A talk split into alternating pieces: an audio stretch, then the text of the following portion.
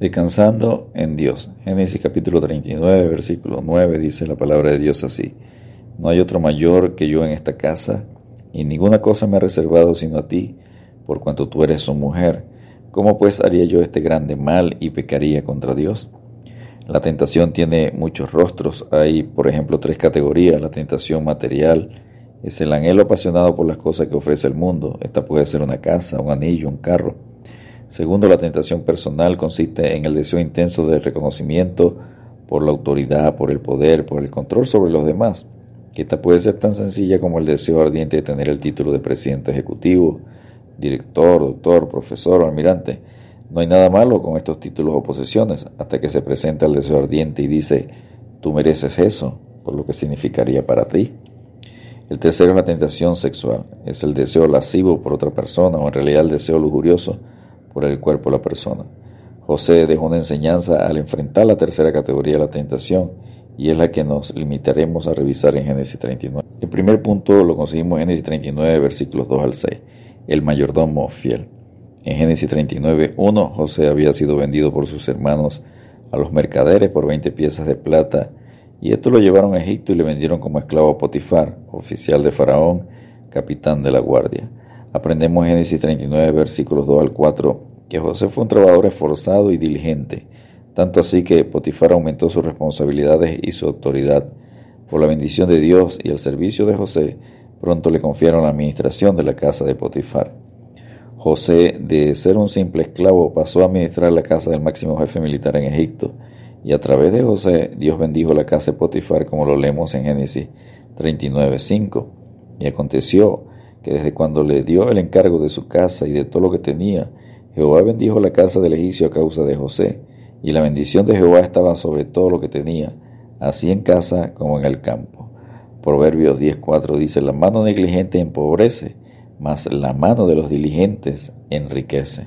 El segundo punto lo conseguimos en Génesis 39.6, mayor éxito, mayor vulnerabilidad. Génesis 39.6, y dejó todo lo que tenía en mano de José, y con él no se preocupaba de cosa alguna sino del pan que comía, y era José de hermoso semblante y bella presencia. El tentador busca a la persona respetada, a la que se le reconoce autoridad moral, al individuo de éxito, al cónyuge o socio fiel, al alma piadosa. El Señor Jesucristo exhorta en Mateo 26, 41, velad y orad para que no entréis en tentación. El espíritu la verdad está dispuesto, pero la carne es débil. El tercer y último punto lo conseguimos en Génesis 39, versículos 7 al 12. No a la tentación. La escritura dice, aconteció después de esto, refiriéndose a los versículos anteriores donde José había obtenido el éxito, llegó la tentación. La esposa de Potifar fue directa, descarada y desvergonzada, agresiva. En Génesis 39, 7, aconteció después de esto que la mujer de su amo puso sus ojos en José y dijo, duerme conmigo.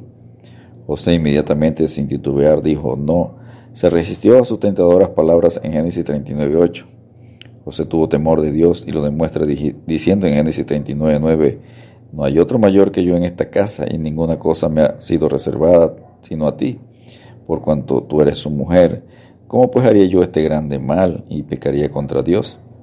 Santiago 1, versículos 13 y 14 dice, cuando alguno es tentado, no diga que es tentado de parte de Dios, porque Dios no puede ser tentado por el mal, ni Él tienta a nadie, sino que cada uno es tentado, cuando de su propia concupiscencia es atraído y seducido.